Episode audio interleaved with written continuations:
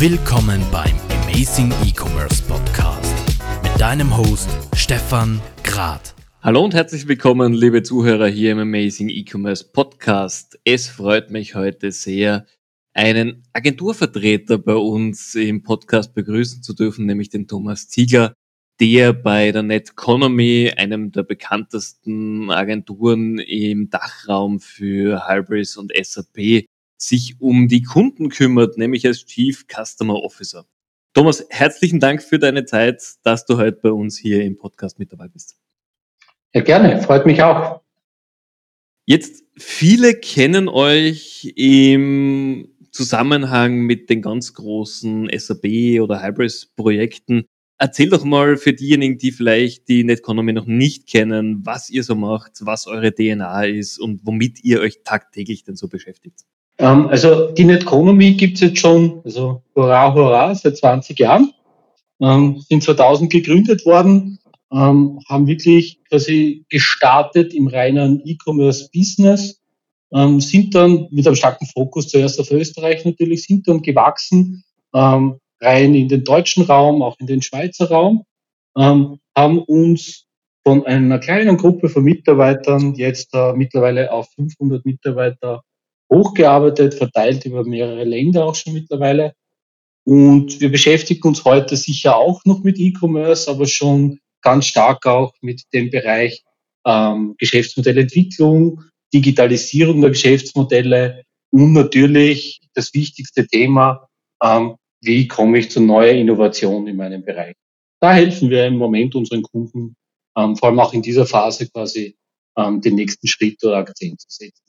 Das ist gleich mal ein ganz spannender Punkt. Wie, wie geht ihr da vor? Ich meine, Innovation muss ja eigentlich vom Unternehmen selbst kommen und da hat man oft die besten Ideen, aber wenn man vielleicht schon ein bisschen betriebsblind ist.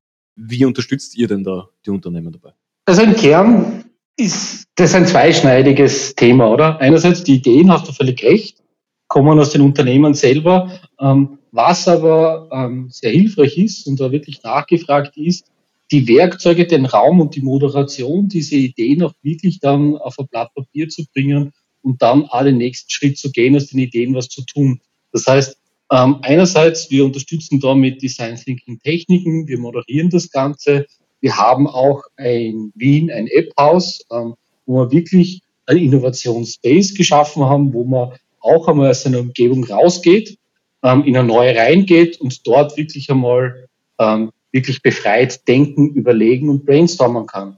Ähm, und dann helfen wir dem Unternehmen vor allem auch vom ersten Gedanken hin bis zum Konzept. Weil das ist irgendwie die Überlegung, ich will was tun, ist die Idee, aber wie wir es dann tun, da helfen wir dann auch weiter. Okay, spannend. Weil der, der Punkt ist, weißt, ähm, man muss einfach einmal die Leute auch aus dem Unternehmen wirklich rausreißen. Die müssen in einem, an einem neuen Ort sitzen. Es kann inspirierend wirken und tut es auch. Wir machen das jetzt natürlich während der Corona-Zeit remote, funktioniert auch wunderbar, weil du einfach da einen ganz anderen Ansatz hast. Also da ist nicht irgendwie so, ich habe mir jetzt fünf Dinge gedacht und wir starten wirklich mit dem, was sind aus eurer Sicht einmal die Game Changer in den nächsten sechs Monaten? Wo müssten hin? Was sind denn da die Ideen, die, die da stehen? Und da redet man dann nicht irgendwie über Limitierungen und geht das und geht das nicht, sondern da redet man wirklich einmal über die Idee selber und dann entwickeln wir die. Und das sind Dinge, ähm, mhm. die werden ganz, ganz dringend gebraucht im Moment und da haben wir auch wirklich viel Nachfrage. Ja, absolut, weil man, wenn Covid-19 etwas Gutes getan hat, dann ist es einfach viele Unternehmen darauf aufmerksam gemacht, dass sie sich verändern müssen und dass man einfach nicht das machen kann, was man schon die letzten 30 Jahre gemacht hat. Was vielleicht bis jetzt erfolgreich war, aber irgendwann gibt es eine gewisse Ablaufzeit für, für solche Themen. Ja, genau. Ich, ich denke auch, also äh, wie, wie soll ich sagen, ähm, Covid-19 hat irgendwie den Markt neu gezeichnet und zeichnet ihn noch immer. Ähm, das kann man jetzt als Bedrohung verstehen, sich verstecken, mhm. oder man kann es wirklich als Möglichkeit sehen, jetzt den Push zu nehmen und was Neues zu tun oder auch als Strategie neu auszurichten. Weil Fakt ist, ähm, es gibt halt immer noch Dornröschen, das ist ja kein Thema, irgendwann muss man da aufwachen. Covid-19 ist schon, schon ein Katalysator gewesen für genau diese Entwicklung. Lass uns mal zu eurem, zu euren Grundlagen eigentlich im E-Commerce kommen. Ich meine, ihr habt euch sehr stark und sehr früh auf das SAP-Ökosystem spezialisiert als Realisierer.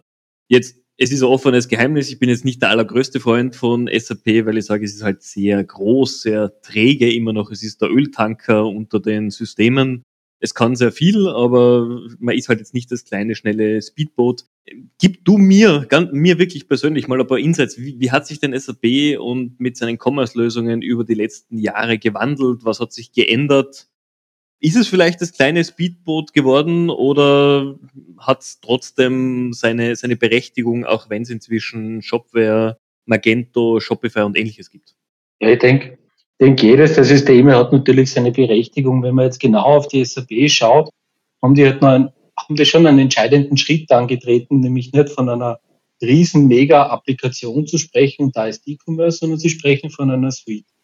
Die haben jetzt wirklich über die letzten Jahre eine, eine wirkliche Suite rund um die Customer Journey aufgebaut. Heißt, einerseits zum Beispiel, ich adressiere über Subcommerce ähm, den Kunden mit den Transaktionen, also quasi ähm, Produkt ansehen, ähm, Produkt bewerten, Produkt kaufen etc. Aber da gibt es ja noch viel mehr. Äh, einfach nur quasi den Shop hinzustellen, sagen, das ist Subcommerce und los, ist einfach denen auch nicht genug gewesen. Das heißt, dass mhm. flankierend hast du jetzt einfach auch Lösungen wie Submarketing Cloud, die zum Beispiel deine Kunden segmentiert, wo du ähm, Targeting betreiben kannst, wo du wirklich persönliche Ansprache ähm, im After-Sales-Bereich äh, ähm, betreiben kannst. Sprich, Kunde kauft Fernseher, über das Segment Fernseher lässt sich ableiten, nämlich über den Typ des Fernsehers, naja, vielleicht braucht er noch das oder das oder das. da macht es einfach nur mehr Sinn, die, die, ähm, die weiteren Segmente abzufragen. Dann haben wir da die Customer Data Cloud. In Zeiten der DSGVO braucht es einfach auch die klare Konsensverwaltung. Es braucht die Konsenszustimmung, die muss einfach sein für den Kunden, die muss sinnvoll verstanden werden vom Kunden und auf der anderen Seite fürs Unternehmen einfach aufbereitbar, weil, weil sie ja einfach schnell Auskunft geben müssen. Dann gehen wir weiter ähm, zu äh, dem Thema Feedback. Da hast du dann Info Calltricks zur Verfügung, wo du den Kunden und den Prozess, und das ist eine der Sachen, das kann ich dir sagen, die, die entscheiden wirklich was, das Feedback einholt vom Kunden. Wie hat er den Kauf erlebt? Wie hat er die Lieferung erlebt? Wie hat er die Retoure erlebt, wie hat er ähm, den Beschwerdeprozess erlebt, weil von dem Feedback können auch die Unternehmer dann lernen und im nächsten Anlauf dem Kunden ähm, genau das Gefühl geben, dass er sich erwartet. Das ist quasi die Feedback-Schleife. Dann hast du noch parallel dazu, weil du auch von Speedboat gesprochen hast, äh, Dinge, die du nicht irgendwo in einem großen Framework umsetzen musst, sondern einfach wirklich auch in einem Speedboat dabei als Microservice brauchst, um deine Lösungen zu verfeinern ob das jetzt da äh, ein Lieferant, ein Stock-Level-Management ist oder ob das eine Drehscheibe ist für, für Kommunikation, also geht es über E-Mail, geht es über SMS, geht es über WhatsApp, whatever. Und das kannst du dann quasi in diesem, in diesem Kümmer-Space als Microservice umsetzen und dann hast du noch da parallel dazu laufen äh, CRM und, und, und. Das heißt, die betrachten nicht E-Commerce, die betrachten einfach ähm, die Customer Journey und wenn man jetzt aus Unternehmenssicht das betrachten würde, den Customer Lifecycle. Und das ist schon eine Sache, wo ich sage, da sind wir dann schon von schwerfällig weit weg, sondern das haben wir bei umfassend, heißt auch, du musst ja nicht mit Commerce starten. Wir haben einige Unternehmen, die verkaufen nichts, aber die bedienen sich dann eines, also nichts direkt an den Kunden, sondern bedienen sich einfach einmal zum Beispiel der Submarketing Cloud, um zu erfahren, was eigentlich Ihr Endkunde, den Sie ja nicht direkt adressiert, über die Marke denkt, braucht, will. Das geht hin zu, ähm, wir triggern da Promotions für Produkttests ähm, und das, das läuft halt mega. Das heißt, ähm, aus der Perspektive bist du da nicht immer beim Supertanker, sondern du bist dort bei einem wirklich großen Werkzeugkoffer, aus dem du rausgreifen kannst und Stück für Stück wirklich dein Haus aufbaust, beziehungsweise auch für deinen Kunden das Erlebnis baust. Das kann für jeden was anderes bedeuten. Das da ist halt die große Unterscheidung aktuell. Okay. Jetzt hast du ganz was Wichtiges gerade erwähnt. Du hast viele tolle Sachen erwähnt, wo ich auch gerne einhaken würde, aber eines ganz besonders, nämlich den Schritt von Herstellern von Marken direkt zum Kunden. Wir haben in den letzten Monaten gelernt, wie wichtig dieser direkte Zugang zum eigenen Kundenklientel ist. Und die Unternehmen lernen jetzt auch, dass mehrstufiger Vertrieb wahnsinnig wichtig ist, um zu wachsen, um eine Breite zu haben, aber dass man direkt den Kontakt zum Kunden braucht. Ähm, wie erlebst du denn das? Äh, ihr habt ja auch sehr viele Enterprise-Kunden, natürlich, die ihr betreut. Hat auch hier dieses Umdenken begonnen von denjenigen, die gesagt haben, wir machen mal rein Retail und äh, versorgen unsere Retailer, jetzt direkt den Schritt zum Endkonsumenten? Immer mehr. Also ähm, das Umdenken, muss ich dir aber ehrlich sagen, hat schon vor Corona ähm, eingesetzt, wo ähm, es immer wichtiger geworden ist, äh, den direkten Kanal zum Kunden und diese Brand Awareness aufzumachen, weil sonst landest du halt auch irgendwann einmal, wenn du nicht das absolut entscheidende Produkt hast, ähm, ähm, auf dem Entscheidungstableau des Zwischenhändlers. Weil der Punkt einfach der ist, du musst ja verstehen, nicht nur verstehen können, was deine Retailer brauchen, du musst ja verstehen können, ob dein Produkt wirklich den Markt und den einzelnen Kunden, der dann auch zum Beispiel Thomas Ziegler heißen kann, ähm, oder Stefan Grad, ähm, wirklich adressiert. Das heißt, mhm. ähm, dieses Denken hat schon vorher eingesetzt, aber natürlich in dieser Zeit wie jetzt ähm, hat sich das nochmal um einen Faktor 10 verstärkt. Und da sprechen wir einerseits davon, das Feedback zu bekommen, auf der anderen Seite aber auch wirklich direkt als Brand mit dem Kunden zu kommunizieren. Was sind denn so deiner Erfahrung nach die größten, sagen wir mal, Herausforderungen, um das nett zu formulieren, die solche Unternehmen damit äh, sich ins Boot holen, wenn sie direkt zum Kunden gehen? Ist es tatsächlich die Kundenkommunikation direkt zum Endkunden? Ist es das Customer Service? Ist es das komplette Prozessmanagement? Was ist es so deiner Erfahrung nach? Also im, im ersten Schritt natürlich ähm, du musst einmal mit deinem Kunden kommunizieren. Das heißt, dieser Anlauf, oder? Der Kunde ist es ja nicht gewohnt, dass Marke XY direkt mit ihm kommuniziert. Warum?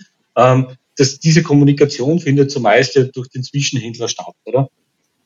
Ähm, das ist so der erste Punkt, so wirklich mal zu starten, proaktiv zu kommunizieren. Da haben wir aber auch schon wirklich viele Kanäle mittlerweile von den sozialen Medien, also der Klassiker ist das E-Mail, aber wir sind ja schon in den sozialen Medien drinnen, im Influencer-Business und, und, und. Das ist so der erste Punkt, quasi wähle mal den richtigen Startpunkt.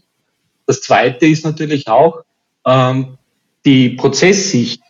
Der, der Hersteller muss einfach erkennen, ähm, wie die Prozesse, wenn es dann nämlich dann wirklich um, also ich schicke mein Produkt dann ja nicht nur vielleicht an den Zwischenhändler zurück, weil es irgendwie nicht funktioniert oder sonst was, sondern zum Hersteller. Mhm. Und früher war das irgendwie so ein Proxy-Business, nicht irgendwie ähm, Kunde schickt zu ähm, Zwischenhändler, Zwischenhändler zu Hersteller ähm, und da passiert halt irgendwas.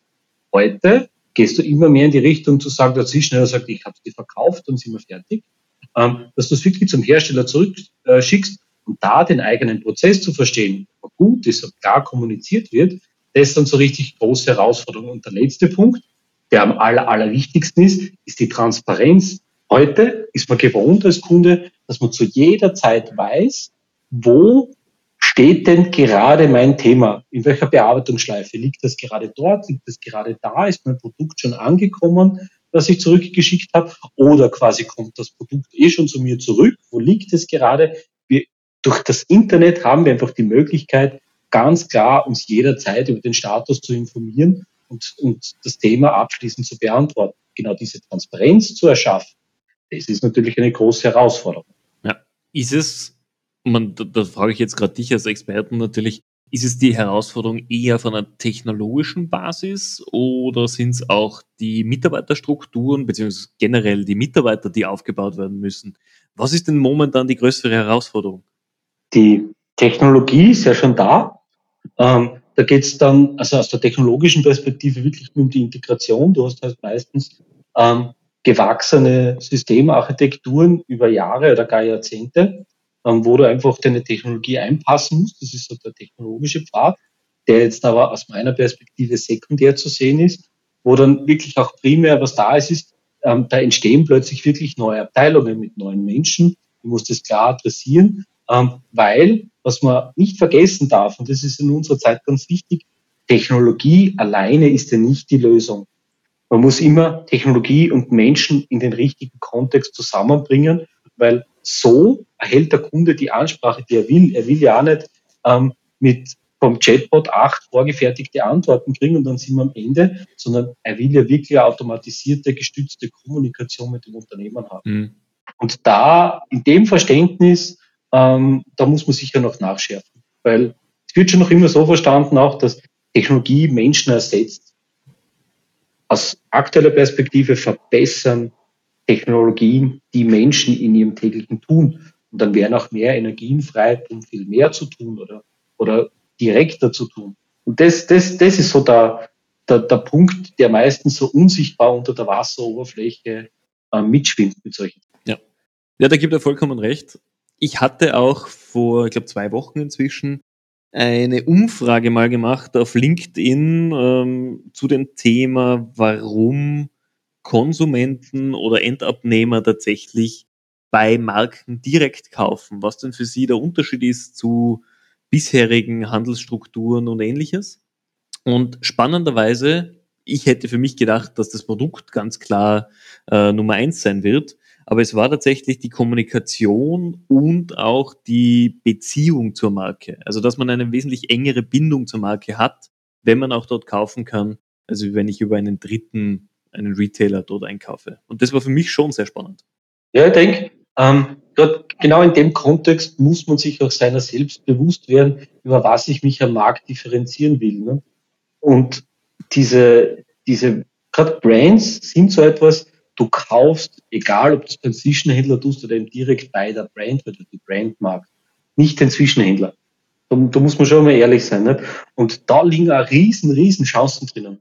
Und lass uns gleich dabei bleiben, weil es gibt ja auch in Österreich viele gute Marken, Marken, die schon weltweit bekannt sind. Und wir haben aber viele von diesen typischen Hidden Champions, die vielleicht in ihrer Branche schon weltweit führend sind oder europaweit führend und jetzt überlegen, wie kann ich quasi dem Grundgedanken von E-Commerce folgend von meinem Standort hier in Österreich aus weltweit meine Kunden erreichen. Wie soll aus deiner Erfahrung raus so eine Internationalisierung passieren? Ist es wirklich gleich, dass man sagt, so, wir greifen gleich mal weltweit an oder man sucht sich erstmal den ein oder anderen Kontinent heraus? Wie hast du deine Erfahrungen gemacht?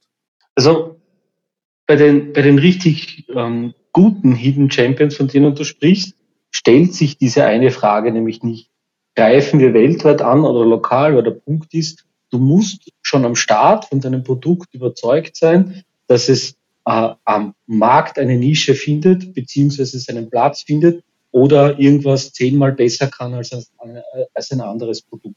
Um was es da wirklich tatsächlich geht, ist ähm, zu sagen, wie stelle ich denn mein Wachstum auf? Das auf einer kontinentalen Ebene zu betrachten, macht durchaus Sinn. Ähm, zu sagen, ich wachse zuerst im europäischen Markt, kulturell, logistisch, alles gut abbildbar ähm, dann die Überlegungen zu starten, gehe ich eher in den, in den asiatischen Raum, gehe ich in den amerikanischen Raum. Ähm, bei eingeschalten und internationalisiert technologisch ist das ja ganz schnell. Das, das geht ja ratzfatz. Und wirklich da der Punkt ist, ist, und mhm. das darf man nicht übersehen, wenn wir über Technologie sprechen, es geht ja dann auch um die letzte Meile und um, um Regulatorien und Menschen. Ne? Ähm, heißt auch, ich muss das durchhalten können, dass ich mein Produkt nach Brasilien liefere, ähm, das zeitig tue, dass die Experience gut ist, dass man weiß, wo das Produkt ist, dass es wirklich ankommt. Ähm, und auf der anderen Seite muss ich aber auch verstehen, dass ich wahrscheinlich den südamerikanischen Markt anders in der Kommunikation adressieren muss wie den europäischen Markt. Oder wenn ich sage, ich gehe äh, in, den, in den Nahen Osten, ich gehe nach Dubai, ähm, da, da gibt es einfach andere Dinge oder ich, ich gehe nach, nach Saudi-Arabien oder so. Ich muss den kulturellen Aspekt da betrachten. Nicht? von meinem Produkt selber muss ich schon von Anfang an überzeugt sein, dass ich damit weltweit konkurrenzfähig bin. Da geht es um einen Markt und der Markt ist überall. Okay. Dann lass mich doch mal ein bisschen abschweifen jetzt vom, vom E-Commerce-Thema hin. Ähm, ihr seid inzwischen europaweit bekannt als Agentur. Wie geht's euch denn mit dem typischen War of Talents? Findet ihr gute Mitarbeiter? Auch hier Österreich oder ich glaube, ihr seid auch in der Schweiz vertreten. Wie, wie geht's euch denn generell mit dem Recruiting? Also ähm, genau, per personell sind wir ganz stark in, in Österreich, Schweiz, Deutschland vertreten, ähm, aber auch natürlich auf anderen Märkten. Es ist der, der War of Talents ähm, teilt sich in zwei Dinge ein. Einerseits, du musst intern Strukturen aufbauen, um A, die Leute richtig weiterzubilden und B auch auszubilden. Das heißt, einen Teil baust du dir selber aus, beziehungsweise baust du dann aus. Und der andere Teil ist auch wirklich ähm, das richtige Mindset zu haben. Und das zieht dann die Talente selber an. Zentral gesehen ist es für uns wirklich das Wichtigste, dass sich die Teams, die an diesen Projekten arbeiten, mit ihrer Arbeit identifizieren können. Dass die glauben, dass sie da was Gutes tun, dass sie wirklich eine Mission darin sehen, das auch umzusetzen, beziehungsweise auch eng mit dem Kunden zusammenzuarbeiten. Das heißt, unsere Teams sind nicht irgendwie ähm, ähm, realisiert über eine Person, die mit dem Kunden redet, sondern unsere Teams sind ja beim Kunden integriert, beziehungsweise wir machen ja auch die Projekte teilweise mit den Kunden wirklich komplett zusammen, also auch mit vermischten Entwicklungsteams und so weiter. Das heißt, es ist kein Krieg, sondern es ist wirklich die Frage des Mindsets. Und das, was schon viele anzieht, ist genau das, dass wir ähm, nur Dinge tun, wo wir auch wirklich daran glauben, dass der Kunde damit Erfolg haben kann, beziehungsweise wirklichen Mehrwert generiert. Sieht man auch an unserer Kundenstruktur, wo man sagt, äh, wenn man unsere Kunden anschaut, ähm, findet man fast ausschließlich, außer es hat gerade in dem Jahr angefangen, Kundenbeziehungen, die von zwei Jahren bis wirklich 20 Jahren gehen. Und der Großteil unserer Kunden, die sind heute noch da. Okay. Also sage ich jetzt mal 95 Prozent.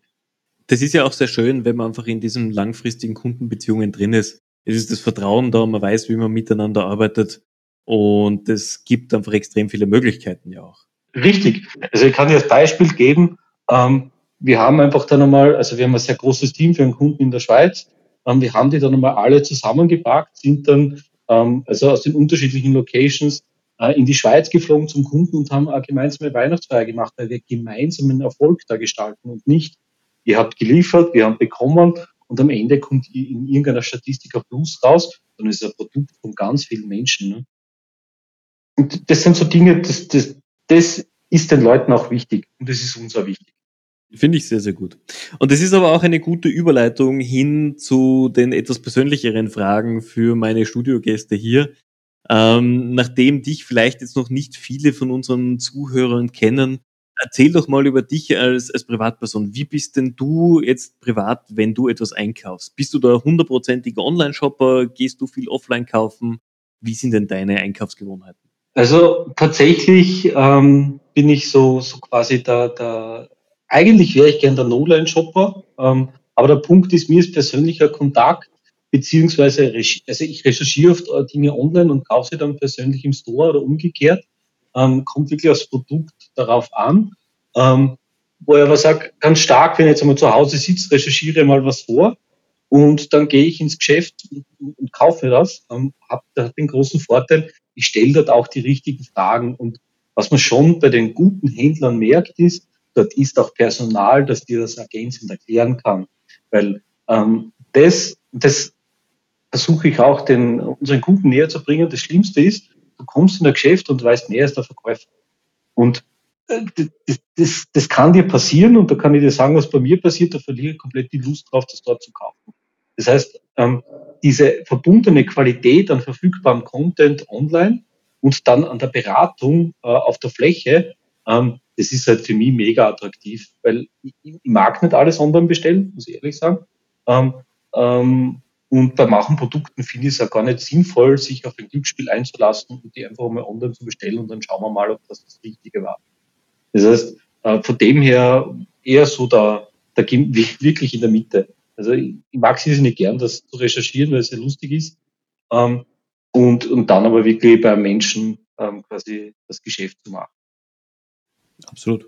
Okay. Das ist auf jeden Fall etwas, was man immer mehr hört. Also den reinen Online-Shopper, aber auch den reinen Offline-Shopper gibt's kaum, weil jeder jeden Kanal nutzt, der ihm natürlich Spaß macht und Freude macht und so ähm, zu den besten Ergebnissen kommt. Auf jeden Fall. Also ich bin genau der gleiche. Ich, ich kaufe auch sehr viel offline und ich kaufe sehr viel online. Es ist für mich immer entscheidend, wo bekomme ich die Beratung oder wo bekomme ich die Produkte, wenn ich sie jetzt brauche. Genau. Und ist es halt quasi irgendwie ein Premium-Produkt oder ist es wie soll ich sagen, ein Allerweltsprodukt. Ne? Mhm. Ähm, da ist man online sicher affiner, dann zu sagen, okay, das bestelle ich mir jetzt schnell. Ähm, aber was macht man, magst du da wirklich? Ich, ich bin ja auch noch klassisch so aufgewachsen, Ähm, wir sind jeden Samstag, war das quasi der Familienausflug, groß für die Woche einkaufen zu gehen. Ja, dann sind wir von einem Geschäft zum anderen gefahren. Das spielt da sicher auch noch ein Stück weit mit. Ganz sicher. Natürlich, weil du es so gelernt hast, natürlich auch. Okay. Genau. Gibt es ein Produkt, wo du heutzutage sagen würdest, ja, würde ich online kaufen, das du dir vielleicht vor drei, vier Jahren noch überhaupt nicht hast vorstellen können? Hm. Ich überlege gerade. Lebensmittel. Früher war das irgendwie so der, der, der also man hat dem der ganzen Lieferkette nicht vertraut, oder? Vor allem so verderbliche Lebensmittel oder so.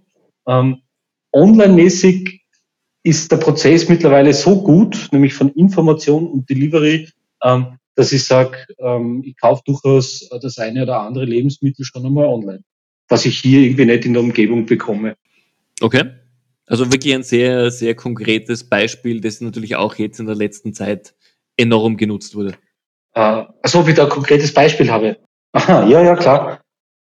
Oder also hast du dich wirklich in der Covid-Zeit jetzt konkret zum, zum Lebensmittel-Online-Händler äh, entschlossen? Ja, also da, da war es aber mehr der Need, gell? Also da, da war wirklich ähm, der Need und der Druck da, ähm, weil äh, faktisch hat man am Anfang die Lage einfach nicht einschätzen können.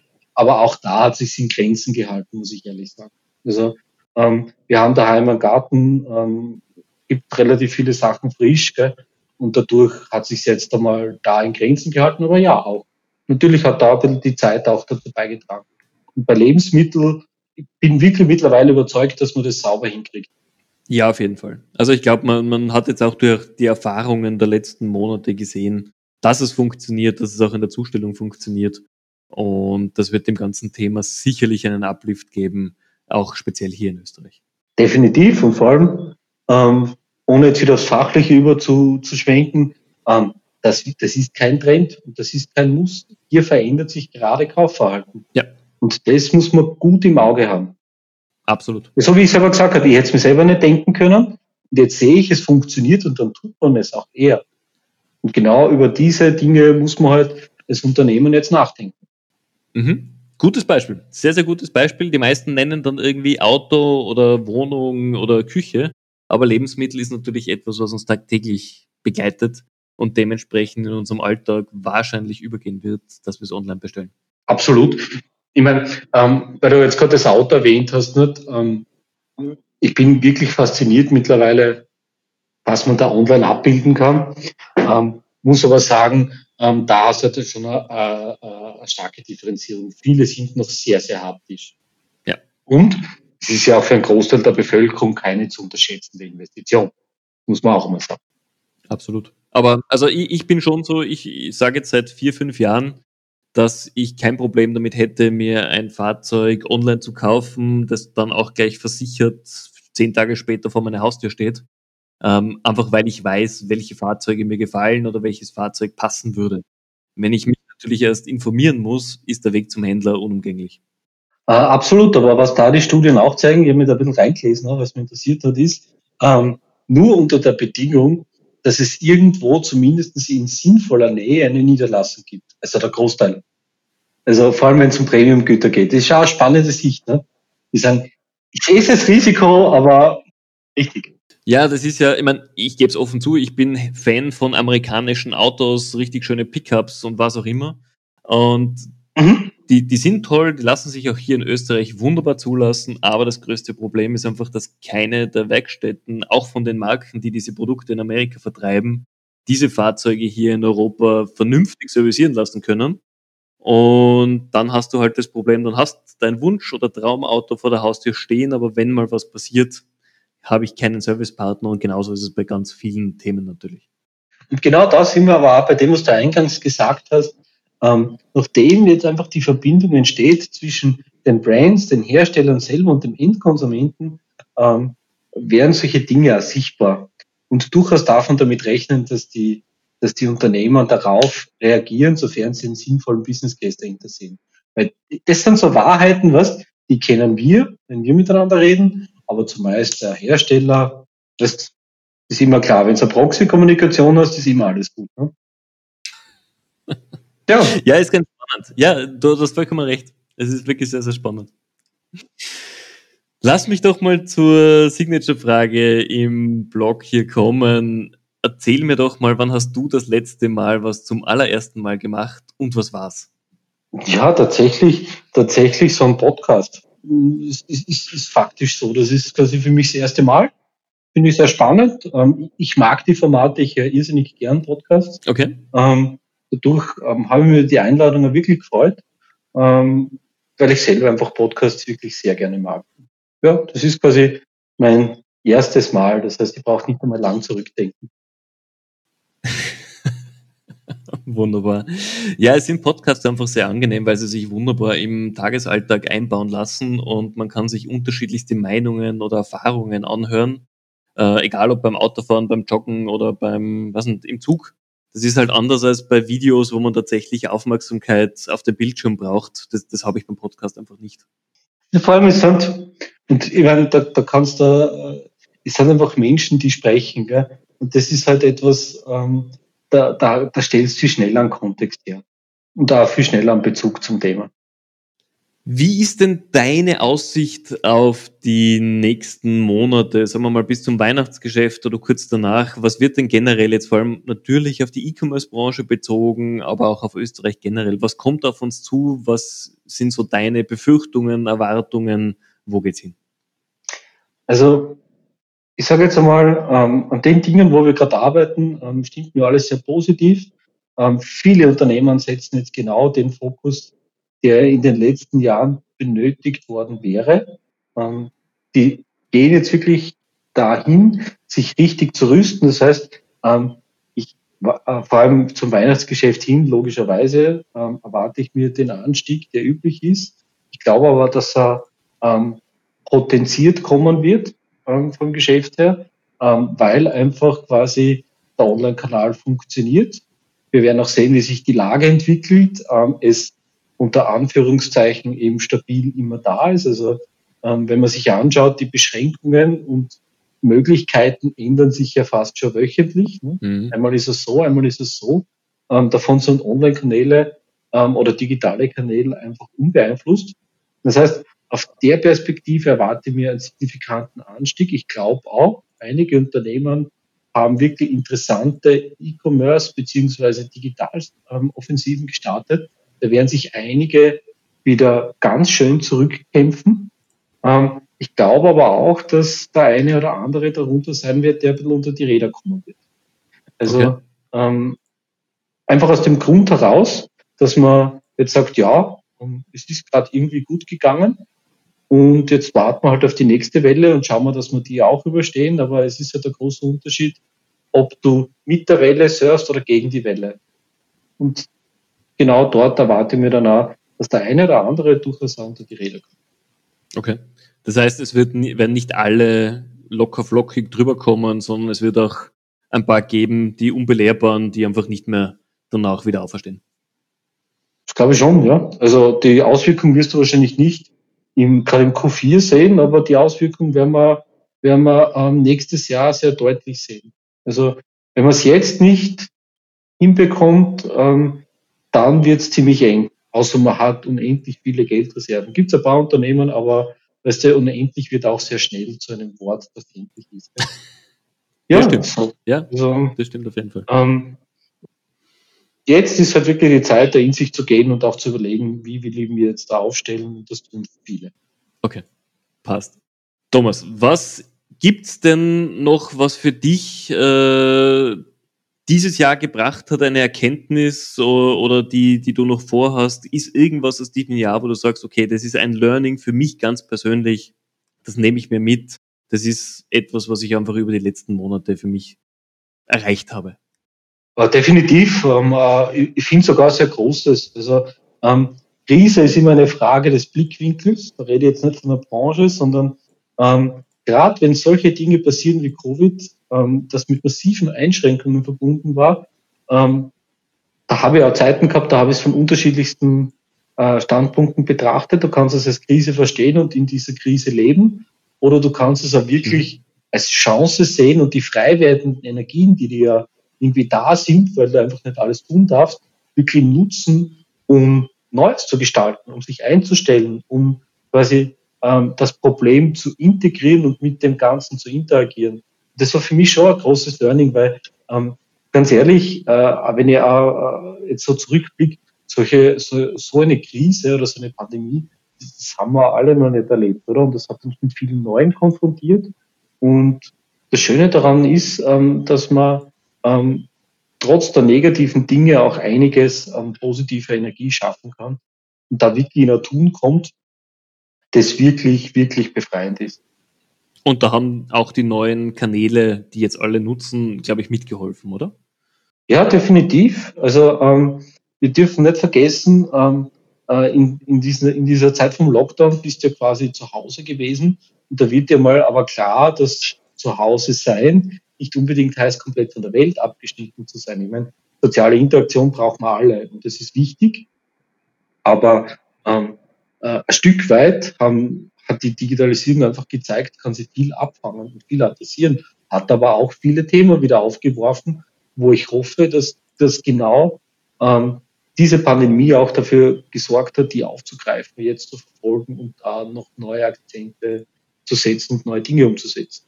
Also ähm, allein in der digitalen Bildung ähm, hat sicher die Zeit gezeigt, da haben wir noch Luft, oder?